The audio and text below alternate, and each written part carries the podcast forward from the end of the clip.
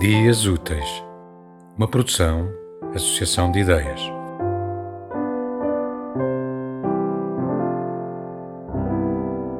Do livro Enquanto Vamos Sobrevivendo a Esta Doença Fatal, do autor Nelson Nunes, publicado pela Zigurate, vou aqui passar a ler um pedaço do capítulo 11. Fim da jornada, a pergunta mantém-se: O que é a morte? A jeito de conclusão, pergunta António de Castro Queiro qual é o valor da filosofia e do pensamento filosófico sobre a morte para pessoas que, como eu, não são versadas em filosofia. Acho que a única maneira de lidar com a morte é aquela que eu encontro na filosofia, a fiança. Passo explicar. Sendo filósofo, encara a morte na perspectiva mutatis mutandis, uma expressão latina que significa mudadas as coisas que devem ser mudadas. Não no sentido de haver uma escola, um mestre, mas de ser um estilo de vida, mais ou menos como ser cristão. Um filósofo não é um intelectual, nem um professor, nem um leitor de livros de determinada espécie. Em grego, filósofo significa o que é obcecado pela transparência.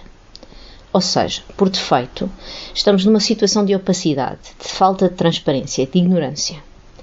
Ao reconhecer isso, a pessoa que filosofa procura obter esclarecimento e entender a sua própria situação. A morte corresponde a essa opacidade, a esse encobrimento. O facto de irmos morrer está escondido, está encoberto, não se revela sempre. Atenção relativamente a essa descoberta não leva necessariamente a um naufrágio da nossa perspectiva, nem nos torna necessariamente depressivos.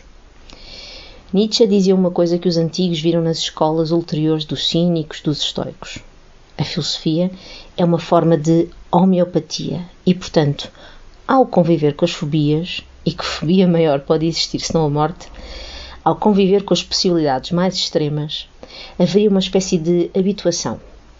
Todos nós temos essa aptidão. Podemos não formular bem, mas já tive, todos tivemos essa experiência. Todos nós já perdemos entes queridos, todos nós já sobrevivemos a amores infelizes, todos nós sabemos o que é a primeira vez, todos nós temos decepções, todos nós perdemos. E não estou apenas a apelar ao património da negatividade, do não, das negas, da interdição ou do que nos é proibido. Por outro lado, também já encontramos um espaço para nós. Também já tivemos abébias, também vimos brechas, tivemos oportunidades. Nesse sentido, essa forma complexa de urdir a vida, de procurar ver sentido na própria vida, é evidência de que o filósofo é uma espécie de grande realizador cinematográfico da totalidade da existência.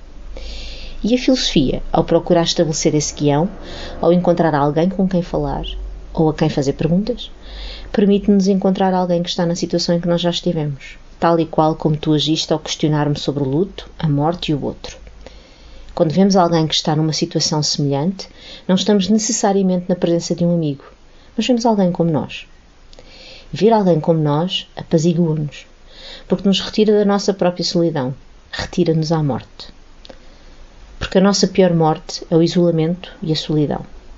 A filosofia procura anular essa solidão tremenda de não percebermos que aquilo que nos está a acontecer também acontece ao outro.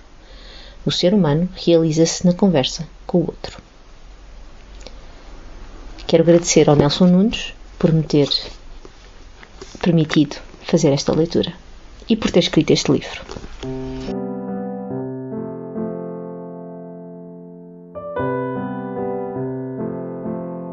O meu nome é Joana Rita Souza e o meu ofício é fazer perguntas.